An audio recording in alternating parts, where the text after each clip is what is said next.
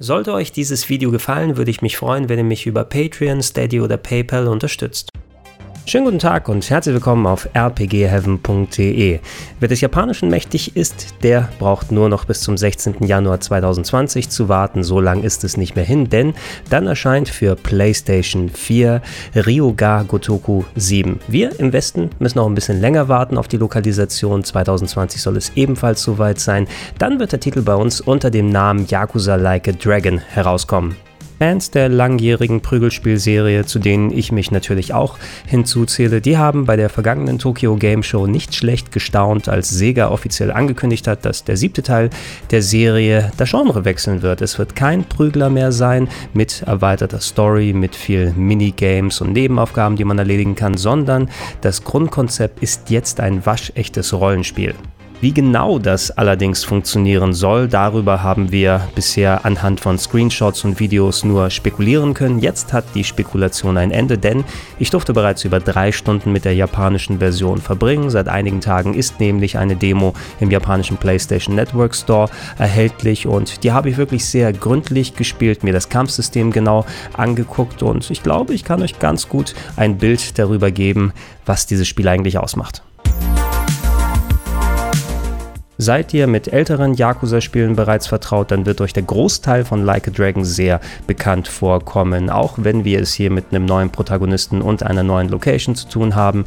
Die Hauptfigur heißt jetzt Ichiban Kasuga und der ist in einem recht umfangreichen Stadtteil von Yokohama unterwegs anstatt Kazuma Kiryu in Tokio. Und hier wie da hat man es mit einem Sandbox-Game zu tun, wo man nicht nur der eigentlichen Storyline folgen kann, wenn man es möchte, kann man auch sehr viele Nebenaktivitäten Aktivitäten erledigen. Es gibt zum Beispiel etliche Etablissements, die man besuchen kann, um was essen zu gehen. Es gibt Minigames, die man in Angriff nehmen kann und natürlich auch jede Menge an Substories, die Sidequests in diesem Spiel, die einem nochmal nicht nur kleine Geschichten bieten, sondern auch ein paar Boni für das eigentliche Spiel freischalten.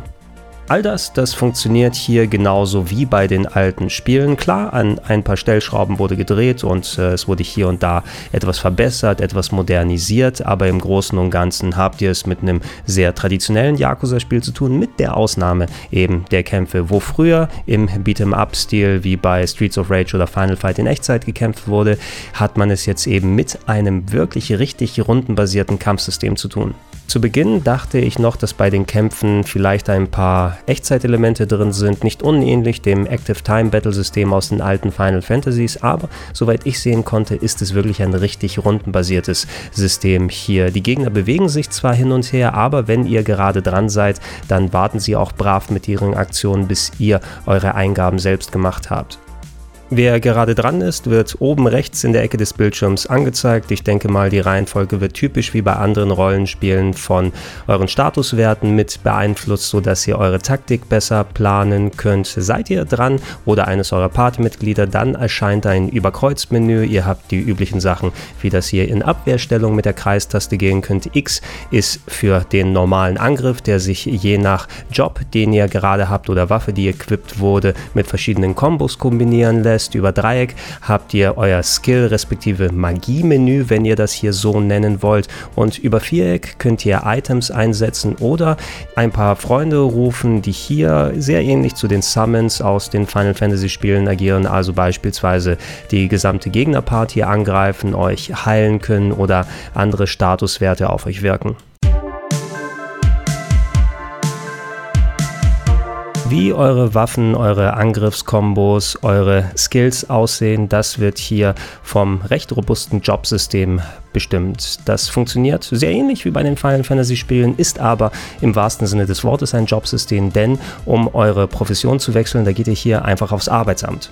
Jede Figur hatte hier in der Demo zumindest einen Job, den nur sie ausführen kann, aber es gab eine Handvoll Berufe, die jeder auswählen kann, wie beispielsweise, dass man eine Art Gigolo wird und mit einer Champagnerflasche in der Hand kämpft oder man kann ein Hip-Hopper werden und dann basieren die Angriffsattacken auf Breakdancing-Moves. Was hier noch klar voneinander getrennt war, war, dass Männer und Frauen unterschiedliche Jobs machen konnten. Das heißt nicht, dass die Frauen hier weniger in den Kämpfen Kämpfen eingreifen und reinhauen. Die haben ebenso äh, wirksame Attacken und halten sich nicht zurück, aber sie haben eben andere Jobs, die hier ausgeführt werden.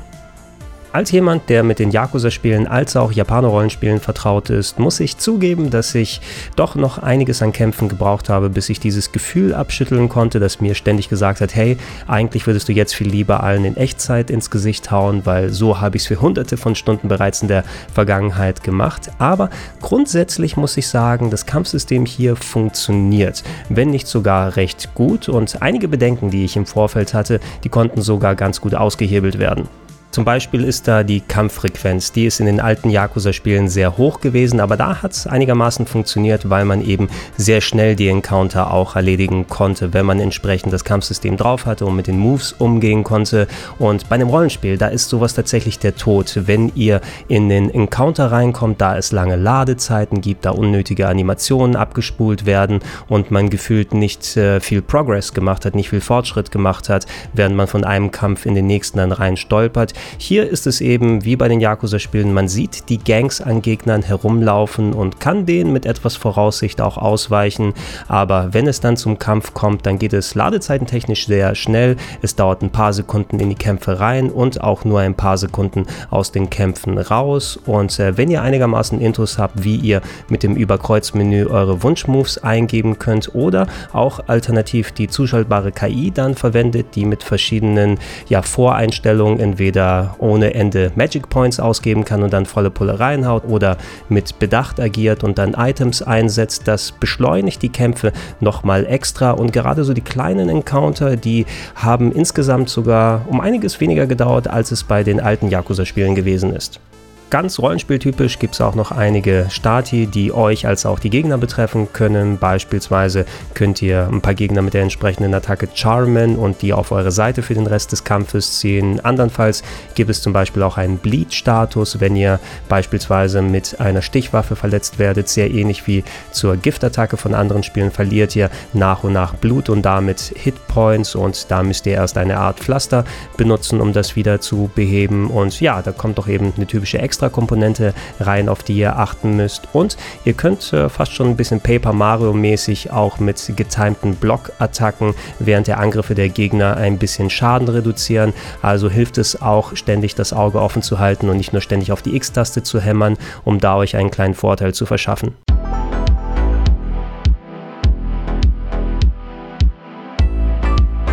Gibt aber auch ein paar Sachen, mit denen bin ich nicht so richtig warm geworden und das habe ich auch schon an anderen Rollenspielen in der Vergangenheit gerügt, unter anderem bei Spielen von Sega. Skies of Arcadia hatte beispielsweise was sehr ähnliches. Ihr habt zwar ein rundenbasiertes Kampfsystem, aber eure Figuren sind ähm, der Dynamik wegen, schätze ich mal, ständig in Bewegung, bewegen sich nach vorne, nach hinten und so weiter und ihr könnt eigentlich nie wirklich absehen, wo gerade ihr und die Gegner steht. Allerdings, einige eurer Attacken sind Area Area of Effect abhängig, wie ihr beispielsweise mit einem Angriffsmove, der einen Gegner umschmeißt, einen anderen treffen könnt oder dass ihr entsprechend eine Feuerattacke macht und dann zwei statt einem Gegner trefft. Und das ist hier komplett vom Zufall abhängig, dass während ihr eure Attacke ausführt, beispielsweise die beiden Gegner so stehen, dass die Attacke funktionieren kann. Und das finde ich ist so ein random Element, was eben so die Taktik rausbringt aus dem Spielen. Und von sowas, ja, hey, Dynamik hin und her bin ich wirklich ein großer Fan.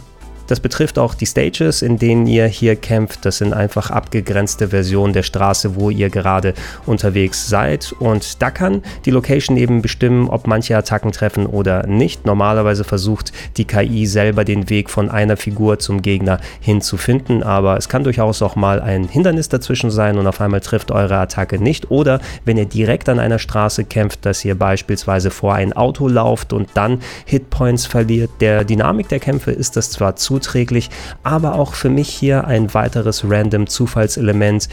Ja, hey, mein Bier ist das nicht.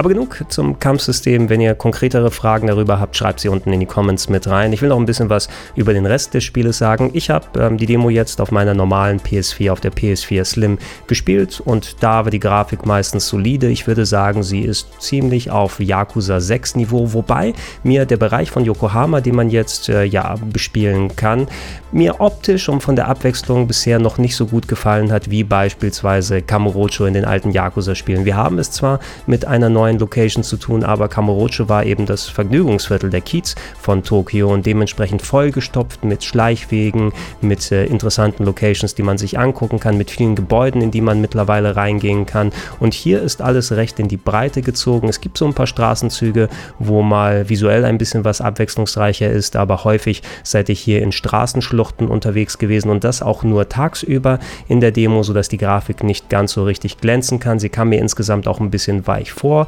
Sieht zwar weiterhin ganz gut aus und bis auf ein paar kleine Ruckeleien hier und da war es auch einigermaßen solide, aber bisher konnte es zumindest technisch noch nicht so sehr glänzen. Die Minigames, die ich hier ausprobiert habe, alt und neu, die waren, würde ich auch sagen, bisher in Ordnung, aber ich habe noch nicht so den Knaller gefunden, wie beispielsweise bei Judgment, wo ich echt viel Spaß mit den Drohnenrennen gehabt habe. Hier sind so ein paar traditionelle Sachen drin. Ihr könnt wieder zum Karaoke hingehen ja, zum x-ten Mal dann nochmal die gleichen Songs dann machen. Ähm, es gibt eine Spielhalle hier, in die ich rein konnte. Allerdings waren die meisten Games schon bekannt aus vergangenen Spielen. Da habt ihr mal wieder Space Harrier, Virtual Fighter 2 gehabt, Outrun und so weiter. Die konnten aber leider nicht in der Demo gespielt werden. Nur der UFO-Catcher war freigeschaltet. Vielen Dank dafür. Es gab ein Kino, in das man gehen kann und das war eigentlich mehr so ein Reaktionsminigame, wo ihr dafür sorgen könnt, je nach Film, den ihr anguckt, den seht ihr nicht wirklich, sondern ähm, Kasuga ist kurz davor einzuschlafen und das hat mich fast schon so ein bisschen visuell an Catherine erinnert. Dann erscheinen so ähm, Männer in Anzügen und äh, Ziegenbockköpfen, die versuchen dann entsprechend Kasuga zum ähm, Schlafen zu bringen und dann müsst ihr zur richtigen Zeit dann entsprechend die Knöpfe drücken.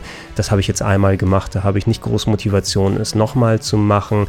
Es gibt ein Flaschensammelspiel. Ich denke mal, das ist dafür da, dass ihr Geld gut verdienen könnt, denn die eigentlichen Kämpfe, die haben bisher nicht so viel Geld gebracht. Ich hatte zwar zwar hier einen Grundstock an Yen, mit dem ich mich dann ausrüsten konnte und mit dem ich Items kaufen könnte, aber während der Kämpfe habe ich nicht so viel verdient. Das Flaschensammelspiel war fast schon wie so eine Art Pac-Man, dass ihr in gewissen Straßenzügen in Labyrinthen dann Flaschen einsammeln müsst und in einer gewissen Zeit dann in ein Endgebiet dann fahren müsst. Habe ich auch einmal probiert, könnte ganz lustig werden, war bisher noch mit am interessantesten und es gibt einen ausgewachsenen Kart-Simulator, der so ein bisschen wie Mario Kart eben wirkt, mit ähm, auch Waffen, die man benutzen kann, die hier natürlich Yakuza-mäßig ein bisschen übertriebener sind, wie eine Bazooka, die ihr rausholen könnt, oder dann Lenkraketen, die abgeworfen werden können. Ähm, in der Demo leider nur eine Strecke hier erstmal anwählbar und ein recht simpler Schwierigkeitsgrad. Ich habe es also recht fix geschafft, ohne groß irgendwie beansprucht zu werden. Da könnte ich mir vorstellen, dass es mit entsprechend komplexeren Strecken und äh, höherer Schwierigkeit auch mehr Spaß machen könnte. Mega Knaller war es bisher aber noch nicht. Insgesamt würde ich sagen, so richtig in die Höhe geschnellt ist mein Hype-Level für Ryuga Gotoku 7 nicht wirklich. Immerhin wurde ich davon überzeugt, ja, ein rundenbasiertes Kampfsystem, das kann funktionieren. Man muss eben erstmal seinen inneren Schweinehund überwinden und dann geht das schon. Was es aber so alles drauf hat, das kann man tatsächlich erst im finalen Spiel bewerten, denn der Schwierigkeitsgrad, der war hier bisher noch nicht wirklich anspruchsvoll. Das Jobsystem konnte man noch nicht so ausreizen. Es gab nicht wirklich Bosskämpfe mit mit denen man sich richtig auseinandersetzen musste. Und viel war hier auch über den Auto-Battle zu erledigen, da ihr überall essen gehen könnt und dann Magic Points und Hit Points wieder aufgeladen werdet, müsst ihr euch eigentlich nicht zurückhalten, was die harten Attacken angeht. Und auch wenn die Kämpfe schnell gehen, irgendwann am Ende der drei Stunden, da war es mir doch von der Frequenz her ein klein wenig zu hoch. Ich denke mal, wenn man im finalen Spiel dann das mit Story und ähm, Sidequests dann abwechselt, dann funktioniert es hier ein bisschen besser besser, aber das hat an sich nicht so mega viel Spaß gemacht, dass ich sagen würde, ey, ich gehe jetzt noch 10 Stunden weiter und ich kämpfe die ganze Zeit. Wer sich selbst überzeugen wollte, die Demo ist knapp 12 GB groß gewesen, findet jeder im japanischen PlayStation Network Store, wenn ihr entsprechend einen Account mal eingerichtet habt. Und äh, ja, wenn ihr selber spielen konntet, dann gerne eure Meinung in die Comments rein. Und wie gesagt, auch wenn ihr noch konkrete Fragen habt, da gibt es bestimmt ein paar Punkte, die wir noch klären und über die wir uns austauschen können. Ansonsten würde ich mich freuen, viel mehr Videos wie die hier findet ihr auf rpgheaven.de, Podcast natürlich im Gedankensprung-Feed oder auf Plauschangriff podcast.de gesammelt und falls ihr es noch nicht macht, da würde ich mich sehr freuen, wenn ihr mich mit dem kleinen monatlichen Betrag unterstützt, unter anderem auf patreon.com slash rpgheaven, auf steadyhq.com slash rpgheaven oder auch gerne direkt unter paypal.me slash Arigato gozaimashite.